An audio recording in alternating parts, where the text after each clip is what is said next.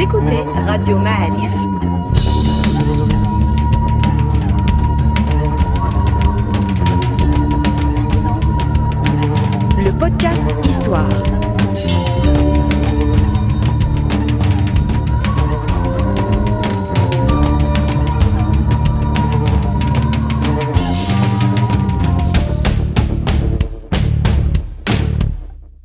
La saison 3 du podcast Histoire vous est offerte avec le soutien de Maroc Télécom. Bonsoir les amis, bienvenue dans un nouveau podcast Histoire de Radio Ma'arif. Nous sommes euh, avec Mustafa Kadeli, l'homme que l'on ne présente plus, spécialiste en tout. Il y a comme Mustafa. Là, euh, spécialistes, euh, j'ai mon domaine, mais bon, comme euh, tous les historiens, on a la curiosité professionnelle pour parler des différentes époques, surtout par rapport aux, histoires de, de récits. Donc, des fois, je m'incruste dans les domaines qui ne sont pas les miens, mais en respectant les limites des spécialistes, du fond parlant du conditionnel ou donner une idée sur le récit sur une période, mais pas forcément sur la période elle-même. Oui, et puis sur- sur- surtout la bonne volonté de venir euh, nous rendre visite à chaque convocation, à y répondre avec célérité et avec une bonne volonté quant au partage de ses connaissances, qui fait que tu es un de nos podcasteurs préférés. Voilà. Merci, merci Radio Gloire à toi. Gloire à Radio Ma'arif et aux gens qui sont derrière Radio Ma'arif qui nous ont rapprochés avec beaucoup de monde et ont participé aussi euh, moi-même à me rafraîchir la mémoire sur différentes périodes avec les collègues qui passent ou les révisions que je fais moi-même pour mes cours. Alors aujourd'hui, tu as une interro surprise. Le sujet est Mohamed El-Maqri. Le grand vizir. El-Maqri, c'est ça. Le grand, le grand vizir. 1852, né à Fès, mort à Rabat en septembre 1957. Donc c'est un centenaire. Pratiquement, oui, avec le... D'après les chiffres que j'ai là sur Wikipédia, je sais pas ce que ça vaut, mais c'est c'est un 105 ans. À peu près, ouais. Ouais, ouais. Voilà. Alors il y a une rue, Mohamed Maqri à Casa, je pense. D'accord. Enfin, j'en suis presque sûr, du côté de Racine, si ma mémoire est bonne. Donc c'est quelqu'un d'important, qui a vécu 100 ans, qui a des grands vizirs. Euh, Peux-tu nous en dire plus, s'il te plaît? Euh, Paraît-il que sa famille est originaire de Tlemcen, parmi les gens qui ont fui euh, l'Algérie avec le- le- le- pendant le- le- l'occupation coloniale française. C'est sa famille qui a immigré, comme beaucoup d'autres familles, qui sont installées entre Oujda, Taza et Ifas. Et donc, sa famille, Al-Maqri, on a un, un grand écrivain, Al-Maqri, euh, également, l'Al-Maqarri, comme on le prononce, de Tlemcen, et qui nous, a laissé aussi un ouvrage extraordinaire, Nafhatib, qui reprend un petit peu, qui compile l'histoire des dynasties euh, passées et euh, les événements auxquels il était euh, contemporain, c'est-à-dire nous sommes entre la période euh, saadienne et la période euh, alawite. Donc sa famille s'installe euh, à Fès, effectivement, comme beaucoup de familles originaires de Tlemcen et de l'ouest algérien qui ont fui l'occupation euh, française, et il fait carrière à l'intérieur du Marzen. Il fait carrière à l'intérieur du Marzen puisqu'il occupe des fonctions très importantes, euh, surtout depuis l'époque de Hassan Ier, il gravite euh, autour euh, du Marzen puisque c'était un lettré, il a fait des études et il gravit les échelons et il apparaît dans les radars vraiment d'une manière très importante. Dans la conférence d'Al Jazeera en 1906, il en fait partie. Et le chef de la délégation à l'époque, c'était l'arbitre Terris de Tétouan et il était accompagné par une délégation avec des scribes, des gardes, etc. on, Et, on- on va arriver sur Al Jazeera, mais c'est à ce moment-là que le Mokri euh, apparaît. Nous sommes en D'accord. 1906. d'accord, il n'est pas encore vizir. Il n'est pas le... Non, pas encore. Une sorte de secrétaire.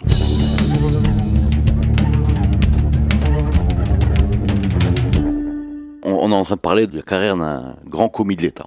C'est comme ça qu'on le. Oui, oui, voilà. tout à fait. Euh, Qu'est-ce qu'on appelle à l'époque euh, quelqu'un de lettré? C'est ça ma question, vraiment de façon basique. En termes de langue, ça s'étend à quoi? La langue arabe. D'accord. Donc c'est pas quelqu'un qui va parler espagnol ou anglais ou français. Plus, plus tard, oui, le Mokri va apprendre le français plus tard. Justement, c'est ce qui fait un peu sa valeur ajoutée, si j'ose dire. Il va apprendre le français plus tard. Quand on dit encore une fois Qari, on parle de quelle matière? Le droit, j'imagine? Euh, c'est la formation qu'on avait dans la fameuse université al-Qarawiyyin, qu'on croit euh, nous former que des fiqh et du ulama. Au fait, un fiqh, le, le c'est l'équivalent de l'etrem, fiqh, arf. Il peut, عارف les choses de la religion, la science, ça. la langue, كيقرا la langue, كيقرا الأجرومية, c'est-à-dire la grammaire, euh, تيقرا شوية د الشعر وتيقرا الكتابة. S'il veut faire une carrière dans le domaine euh, religieux, il va devenir alim, c'est un créneau. Il va devenir scribe du mkhzen, euh, c'est-à-dire soit secrétaire d'un sultan, dans- chez un sultan, chez un qaïd, chez un pacha, chez un qadi, chez un adoul. C'est un autre euh, système de formation lié à ce qu'on appelle taut taqt. Et puis c'est un apprentissage sur le tas sur la manière avec laquelle il faut rédiger les, les lettres marzaniennes, les correspondances marzaniennes. Donc- Comme il y avait un service vraiment très important des correspondances marzaniennes, Oui, oui. beaucoup de gens issus de la Qarawiyyin choisissent cette carrière, ce qu'on peut, l'équivalent un petit peu au- aujourd'hui des administrateurs qui sortent des- de, de l'école d'administration.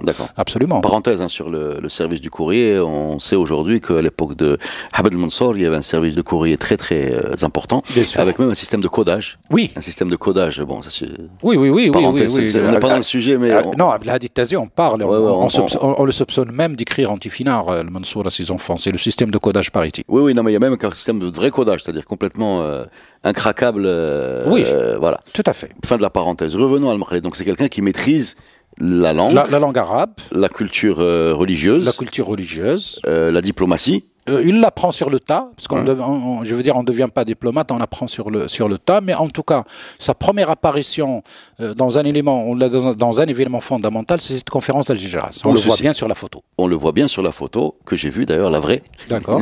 l'original, euh, où figure aussi euh, le fils, je pense, de Madani ibn Nis. Le fameux Muhtasib de la ville de Fès, euh, qui a subi Siba de la ville de Fès au temps de Hassan Ier. Exactement. Voilà. Qui avait fui sur les toits Tout à fait. et s'était euh, réfugié euh, Dans le Farnachi. De. Le Farnachi de l'Hammam ou de Farran. Écoute, je... moi, on m'avait parlé du Dareh Diel Moulay Driss, mais je sais pas exactement où Là, là, ça, c'est la fin. Da- Darih, c'est la fin, c'est-à-dire le, le lieu euh, où il est intouchable. Voilà, et qui avait été donc l'objet du Tout à coup fait. des. Voilà. Tout à fait. Donc cette, cette conférence d'Al Jazeera où le Mokhli, euh, euh, il, il est chef de la délégation? Non, il est l'arbitre Torres était le chef de la délégation. Il avait à peu près 86 ans, très âgé, mais accompagné de fils de Madani ibn Nis, de Mohamed El Mokri et d'autres euh, Je crois ils étaient quatre Marocains qu'on voit sur la photo euh, officielle autour de la table de réunion. D'accord. Mais on, peut, vont on peut y reconnaître, on peut y reconnaître effectivement euh, Torres, très âgé avec une, une, une grande euh, barbe blanche. Mokri, il est reconnaissable également. Et donc à côté, il y a Ben Nis et quelqu'un d'autre, euh, le quatrième, je ne sais pas. Ils vont négocier quoi ces gens-là? Oh, c'était l'histoire de après l'arrivée de l'empereur allemand Guillaume à Tanger, puis il pousse le Maroc à demander une conférence pour négocier et maintenir son indépendance.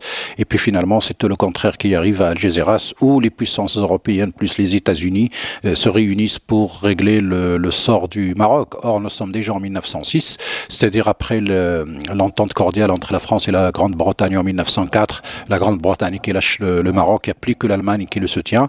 Mais à la conférence d'Algé- d'Algésiras, comme la délégation marocaine n'arrivait pas à tenir et à défendre les intérêts des Marocains, je veux dire, l'Allemagne n'a pas trouvé comment soutenir euh, une délégation qui a du mal elle-même à se soutenir elle-même et à, se, à soutenir sa position. Est-ce que tu considères A que c'est un échec des négociateurs ou B qu'on est dans une telle puissance de l'histoire que, l'histoire est écrite et que hum, peu importe à la limite euh, les gesticulations qu'on aurait pu opposer à ce côté inexorable du- d'une forme de colonisation ou une autre, hein, on a eu une forme qui s'appelle le protectorat. Quelle est ton analyse entre ces deux options? Euh, disons que jusque-là, on arrivait à, à- à naviguer entre les puissances européennes et jouer l'une contre l'autre, Comme les Saadiens. comme les Saadiens, exactement. Sauf que le fruit était mûr parce que la pression, la France occupait l'Est et le Sud, c'est-à-dire l'asphyxie économique était déjà là. On avait la dette anglaise suite à la, la que la guerre France de était au sud, la France était où En En Sénégal. Mauritanie, Sénégal-Mauritanie. Je veux dire, le commerce transsaharien, ça y est, il est complètement asphyxié et détourné par les Français pour euh, l'Algérie, euh, par le Maroc. C'est-à-dire, il y a une asphyxie du commerce transsaharien et les, les, ses fruits, si j'ose dire. Pas comme les Saadiens, en l'occurrence. Euh, oui, justement. Alors, si, euh, justement, c'est- là où, où il y a toute l'équation. Euh, le commerce maritime est devenu faible et surtout, les droits de douane sont perçus par les puissances qui nous ont prêté de l'argent, c'est-à-dire d'abord la Grande-Bretagne et ensuite, n'oublions pas que nous sommes au temps de Abdelaziz qui s'est endetté également et donc la dette a augmenté, que ce soit du côté euh, britannique ou du côté euh, français. Il y, a, il y C'est-à-dire, a- il y a- il y a une théorie qui dit que le Maroc, n'a- le Maroc n'a pas vraiment perdu une guerre euh, qui a abouti à sa colonisation. Le Maroc a été ruiné. En quelque sorte, c'est le- c'est l'expression du le fruit était mûr. Alors, si vous avez le commerce transsaharien asphyxié, si vous avez le commerce par la Méditerranée et l'Atlantique, dans la majorité des revenus sont perçus par les débiteurs. Vous- Directement. Oui. Ben, ils se font rembourser directement, oui. Saisi sur compte. Oui, c'est sur, sur compte. Alors, euh, qu'est-ce qui vous reste comme ressources? C'est pour cela qu'on peut aussi comprendre la tension qu'il y a eu entre les sultans et les tribus, puisque la pression fiscale devient beaucoup plus importante. Instabilité. Euh, instabilité. Moulay Abdelaziz a bien essayé d'organiser l'impôt, Tertib, et il a subi un refus euh, total. Euh, parce que justement c'est une réforme dans laquelle les gens voyaient une pression fiscale supplémentaire, alors que déjà depuis le temps de Hassan Ier, la pression euh, fiscale se faisait sentir de plus en plus. C'est quelque chose de nouveau par rapport euh, à un moment donné où cette pression fiscale était légère, se limitait à zakawat wal ashar, et donc euh, parce qu'il y avait justement les droits de douane qui permettaient des revenus, des ressources très importantes, que ce soit en Méditerranée, en Atlantique, depuis l'époque par exemple, rien que Sidi Abdallah avec le port de Souira, je veux dire les recettes sont colossales, plus le commerce transsaharien également, que ce soit au niveau des taxes, que ce soit au niveau des produits mmh, pour lesquels on jouait les intermédiaires les, produits qu'on exportait également et qui étaient à commencer par les céréales, les peaux, la maroquinerie, les, les laines et, j'en passe. On a oublié aussi l'impôt espagnol lié à la... La, dette espagnole. La dette espagnole, oui. mais c'est les Britanniques qui l'ont payé, c'est les, donc, euh, et c'est les Britanniques qui se font rembourser leur dette. Alors, euh, le, le, et, ses amis reviennent d'Algésiras. Euh, mais, enfin, en quelque sorte. Mais il reste dans l'appareil marzanien. Oui, il reste dans l'appareil marzanien parce qu'on le voit apparaître également. Euh, c'est justement à cause de cette conférence d'Algésiras la goutte qui a fait déborder le vase pour que euh, les Marocains pensent à changer euh, Abdelaziz par son frère Abdelhafid, c'est-à-dire le sultan du djihad, pour essayer de sauver ce qu'on pouvait sauver. nous sommes en 1907, juste un an après. je veux dire, le mouvement se déclenche et se termine par l'intronisation de Pour sauver euh, ce qui est sauvable euh, en, quelque sorte dans un contexte très délicat et très difficile, puisque, euh, comme on avait dit, les ressources tarissent et les besoins d'emprunter deviennent de plus en plus importants parce que justement les défis étaient énormes. Donc le Mqri, il fait partie du staff. pareil, au début il était azizien, c'est-à-dire avec Abdelaziz, et puis, puis, finalement il se convertit en faveur de Moulay Abdelhafid. Il reste dans l'appareil du Marzen. Il est attaché à l'un des ministres parce que le premier gouvernement de Moulay Abdelhafid, qui était composé par le Madani el Glaoui, le grand vizir, le Qaïd Issa ben Omar, le Qaïd el euh, les gens qui ont euh, soutenu Moulay euh, Hafid, ils sont dans son gouvernement, mais à Fès, mais on leur a attaché justement des membres du Marzen ancien comme le, le Donc il traverse le, changement de sultan. Il n'y a pas de problème, puisqu'on le voit apparaître justement rapidement. Quand Moulay Abdelhafid désigne le fils de Mohamed comme pacha de la ville de Fès, Hussa, entre 1908 et 1910, et eh ben, quand Hussa de Mohamed part euh, chez lui à Zayan en 1910, c'est un fils Mokri qui le remplace à la tête du pachalik de la ville de Fès. À ce moment-là, le Mokri était bien placé dans l'appareil du Marzen. Où est-ce qu'on va le voir apparaître vraiment? C'est en 1910 quand il a été envoyé à Paris en ambassade avec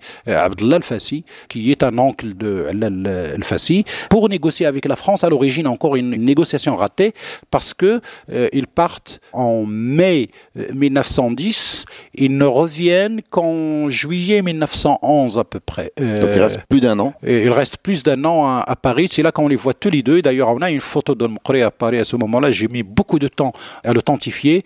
on est euh, justement en 1910, on le voit dans cette là-bas, euh, etc., avec euh, un Français en béret et en, et, en manteau. je crois que tu allais dire avec une baguette.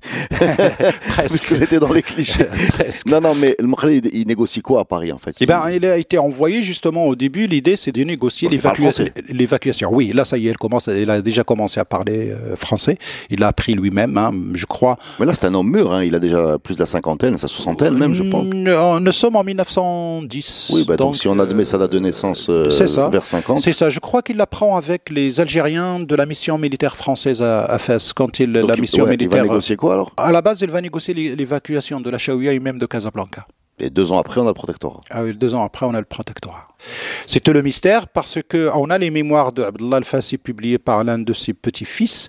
On n'a pas malheureusement tous les détails, mais on a en tout cas des correspondances, etc. Parce qu'entre-temps, Al-Muqri revient prendre les instructions à, à Fès et Abdullah Al-Fassi est resté. C'est Abdullah Al-Fassi qui va faire tout le séjour de mai 1910 à juillet 1911. C'est lui qui va faire le séjour en entier. Al-Muqri, entre-temps, il va revenir prendre des instructions et il va repartir, mais en tout cas, c'est parti pour négocier l'évacuation de la Chaouia, ce que les Français au début ont accepté euh, à condition qu'une police indigène, comme ils l'appelaient, s'installe pour protéger Casablanca qu'ils ne veulent pas évacuer. Et puis à un moment donné aussi, même l'idée d'évacuer Casablanca était sur la, table. Et puis finalement, c'est tout euh, l'inverse. Je n'ai pas eu accès au PV de ces réunions, aux archives de ces histoires-là pour un petit peu comprendre comment on est allé négocier l'évacuation de la Chaouia et de Casablanca.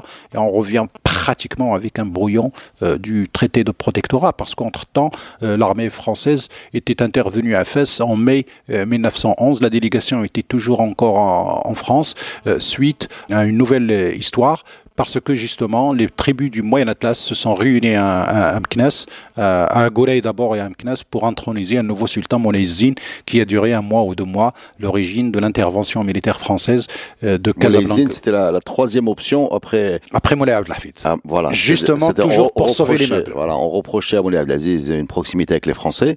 Moulay Abdelhafid, pareil. Arrive pour, non, arrive déjà pour euh, changer de, direction, il n'y arrive pas en fait. Ah, il n'y arrive pas. Et donc là, on pense à Moulay Zine, qui est qui en fait? C'est un, autre frère de Moulay Hafid, l'un des, enfants de, de Moulay Hassan. De Moulay Hassan. Et donc en 1912, on connaît l'histoire, donc le brouillon du protectorat est, On, dirait qu'un brouillon, en tout cas, on dirait. Alors là, j'ai une question à te poser parce que tu nous as souvent parlé d'un texte de Moulay Abdelhafid. Da'ul Atabi Qadim. Da'ul Atabi Qadim. Où est-il ce texte? Il est disponible sur Internet, euh, à l'état brut. Je veux dire, il n'est ni annoté, ni en tout cas. On parle de combien de pages? Je crois une quarantaine, hein, si mes souvenirs de sont sa main. De sa main, oui, c'est sans. Euh, non, en tout cas, je sais pas. de sa main, c'est-à-dire quand je dis de sa main, c'est oui, oui, c'est lui l'auteur. C'est lui l'auteur. C'est lui l'auteur et il revient sur le mal du Maroc. Il remonte pratiquement aux enfants de Mansour le Sadien. Et donc, il dit quoi En gros, il dit j'ai signé, mais le mal est profond. Et le mal est, le profond. L'histoire va retenir mon nom, mais je ne veux pas être. Euh, je, je, veux, je veux expliquer que ce n'est pas le choix. Voilà, c'est lui qui, c'est moi qui ai fait la bêtise. D'ailleurs, c'est pour ça qu'il abdique tout de suite après la signature. Chéri, il n'a pas supporté, resté. Et pour sauver les meubles, il dit, bon, pas moi, bon, vous avez l'un de mes frères encore qui est là, euh, si vous voulez, euh, allez-y, Moulay Youssef, mais moi, peux, je, ne peux pas. Bah, Mardash. Mardash. Voilà. Donc il, abdique tout de suite après, c'est-à-dire une manière pour lui de sauver les apparences de son propre personnage.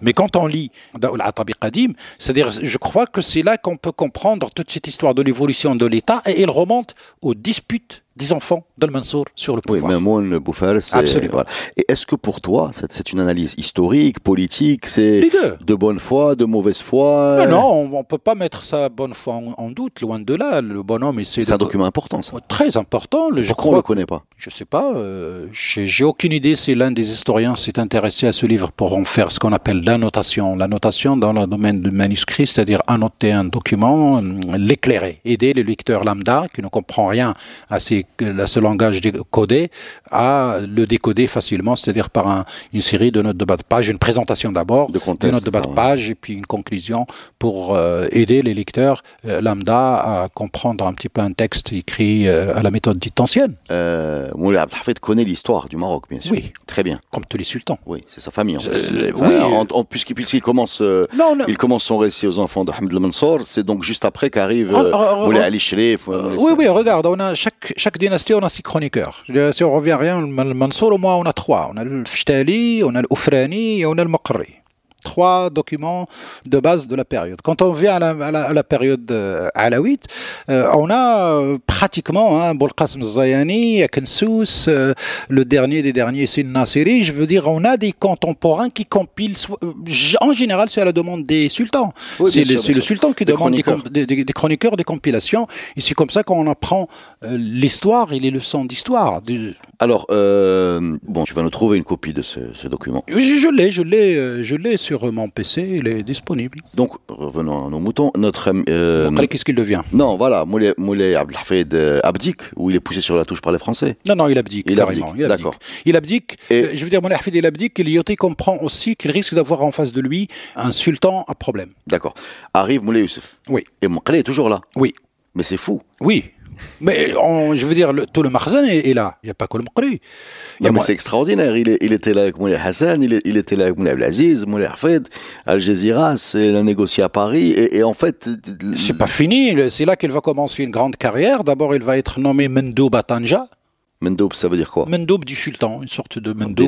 C'est pas un délégué, voilà, à Tanja. ouais. Tanja avec son statut international, donc euh, c'est là-bas qu'il va commencer. sa- D'ailleurs, je crois qu'on le nomme grand vizir au tout début du protectorat. Ensuite, on l'envoie à Tanger comme Mendoub, on le remplace par le Gbas. Gbas, euh, c'est le grand-père de Dr Al-Khatib. Euh, Il est de Jdida, c'est lui qui va... Dr Khatib du, du- du PJD. Du PGD, c'est ça, son grand-père. Il va gouverner, il va faire le fon- les fonctions des grands vizirs. Alors, le grand vizir, à l'époque, il, avait un grand pouvoir parce que c'est lui qui contresignait les dahirs pour publication avant leur signature pour promulgation par le résident général. C'est-à-dire, le, le- le sultan euh, Signe. signe, le Mokri contresigne et il donne au résident général pour promulgation au bulletin officiel. Oui, mais enfin, il, il signe tout ce que le sultan signe, de toute façon. Oui, il Voilà. contresigne en quelque sorte. Il contresigne, mais surtout, il, il avait un pouvoir, puisque il- dans le bulletin officiel, on trouve beaucoup les arrêtés vizériels. Les arrêtés vizériels, c'est les arrêtés du grand vizir. C'était euh, justement au début le Gbas jusqu'en 1917 ou 19, si je me trompe. Et puis, là, le Mokri va de 17 août 19 jusqu'en 1955, jusqu'au retour de Mohamed Ben Youssef. Il va occuper la fonction du grand vizir. Donc, c'est lui qui va expédier toutes les affaires courantes. Il va prendre des arrêtés vizériels. Il va s'occuper avec les autorités du protectorat par le biais de la direction des affaires gérifiennes, comme il disait, de toute l'administration indigène. Tout passait par lui. C'est la, la grande roue, comme on l'appelle dans le langage administratif, du Marzen, qui normalement gouverne normalement, sous le contrôle des autorités françaises. Mais même si le Marzen ne gouvernait plus, c'est-à-dire on était dans une sorte d'administration directe, mais la procédure faisait que le grand vizir avait un rôle très important dans la hiérarchie de l'administration coloniale, et c'est lui qui gérait toutes les affaires courantes, comme on disait, y compris euh, cette histoire de pendison des arrêtés vizériels. Par exemple, cette histoire d'héritage des femmes sur les terres collectives ou les sulaliettes qui n'héritent pas ou qui n'héritent pas. Non, c'est juste un arrêté vizériel de 1921 de l'Mqri qui dit qu'on donne l'indemnité au chef de famille. Le chef de famille, après, s'il mange ses sœurs, c'est son problème. Mais c'est le Mqri, en 21, par une circulaire, qui a décidé que c'est les chefs de famille qui récupèrent l'argent et le texte se, se tait euh, là. Après, les gars mangeaient leurs sœurs et ne leur donnent pas leur part. C'est pas parce que, soi-disant, la tradition. Non, non, pas du tout. L'argent est donné au chef de famille et normalement, le chef de famille est responsable de sa famille. Est-ce qu'il y a d'autres arrêt- arrêtés viziriels de nos Ouais, pays le bulletin officiel est plein d'arrêtés vizériels. Il y en a plein. Chaque dahir, il a des arrêtés vizériels. Chaque dahir, il suffit de- d'arrêtés vizériels, c'est-à-dire ce qu'on appelle aujourd'hui les lois organiques sur comment on va appliquer un dahir.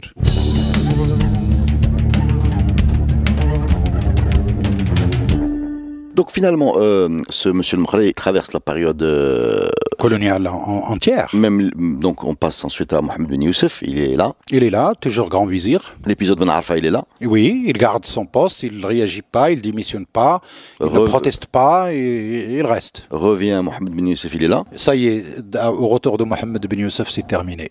Justement, on n'entend plus parler de Mqri à partir du 16 novembre 1955. Donc c'est l'homme aux quatre sultans. Donc, À peu euh, près. Mou- Moulay Hassan, Moulay Abdelaziz, Moulay Hafid, euh, Moulay Youssef. Youssef, Mohamed Ben Youssef. oui, et même peut-être six avec le. Le- Mohamed V, puisqu'elle a vécu jusqu'en 57. Oui. Donc il a vécu sous l'autorité de Oui, non, Mohamed je pensais à Mohamed Arfa aussi. Oui. Voilà, donc, Oui. donc six. Oui. oui. Donc six. Ces sultans euh, successifs, oui, il a servi ce- le- leurs ordres.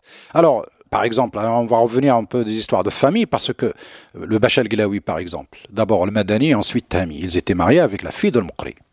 C'est-à-dire comment ces intermariages à l'intérieur du Marzen, quelle que soit la position de la personne, entre les Qadis, les Pachas, les Qayyed, les gens du Marzen, bah, c'est comme ça que se, fais- se faisait le Marzen de l'époque. Mais qu'est-ce qu'on sait de cet homme-là en termes de vie personnelle, de vie- notable parmi les notables du Marzen. Il avait, je veux dire, tous les moyens.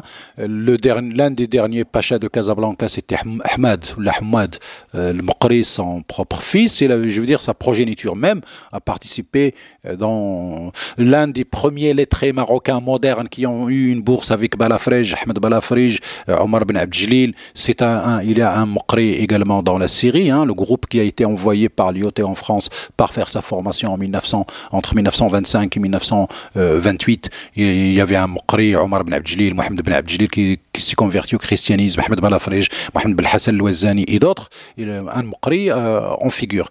C'est-à-dire on a l'idéal type du personnage du Marzen qui a grandi, qui a gravi les échelons à l'intérieur du Marzen jusqu'à occuper une position stratégique, celle du grand vizir, et par un système d'alliance matrimoniale, il donne ses filles à des personnages très importants dans l'État, il marie ses garçons avec des familles très importantes dans l'État, puisqu'on trouve le Pacha Ben Euh, marié à Jdida avec une, fille d'Igbas. Je veux dire, on a euh, toute une série de ramifications et ça, je veux dire, c'est classique. Ça se reproduit au lendemain de l'indépendance entre les gens des partis politiques, les gens des affaires, des business, les gens du commerce, les gens du gouvernement. C'est-à-dire comment ces alliances, ces histoires de mariage euh, continuent à structurer un petit peu la nature du pouvoir qu'on a connu, en tout cas à une certaine époque. Eh ben, je suis content d'avoir fait ce podcast. Ça nous permet d'avoir une vision, enfin, d'un éclairage via un personnage sur ce que peut être une élite, euh, une élite marsénienne ou une, je sais pas comment l'appeler, en tout cas quelqu'un qui a, qui a, qui a, qui a l'impression qu'il a tenu le, la, la, euh, un rôle important pendant très longtemps. Bien sûr. Et presque tenu la baraque, on a envie de dire. Tu, tu, tu, tu te souviens de la, du Conseil des gardiens du trône? Bah, il en faisait partie. D'accord. Ben voilà. En tant que grand vizir. En tant que grand vizir. D'office, de facto, il était là comme encore toujours la grande roue pour donner légitimité à ce nouveau machin euh, bizarre qu'on n'a pas connu dans l'histoire. Et d'ailleurs, qui a le, le Glaoui était très offensé par la création de ce conseil. C'est là qu'il a verré sa cutie. Il a dit ah c'est H. Benius. Sans le retour de Benius, il n'y a pas de solution pour le, le Maroc. Et c'est ainsi que l'épisode des les gardiens du trône et de Ben Arfa, c'est complètement, comment dirais-je, éteinte d'elle-même dès que le Glaoui a prononcé le mot magique. Mais d'où vous sortez le conseiller du trône? Dans quelle tradition vous l'avez trouvé? Dans quelle histoire vous l'avez trouvé? Ça n'a aucune raison d'exister. Dégagez de là, il n'y a que le retour de Ben Youssef. Et là, les Français sont tombés des nues. Ça, c'est un petit, petit complément sur la conférence d'Aix-les-Bains. Euh, Merci, Mustafa. Merci beaucoup. Merci à vous. À, à la prochaine. prochaine. Salut.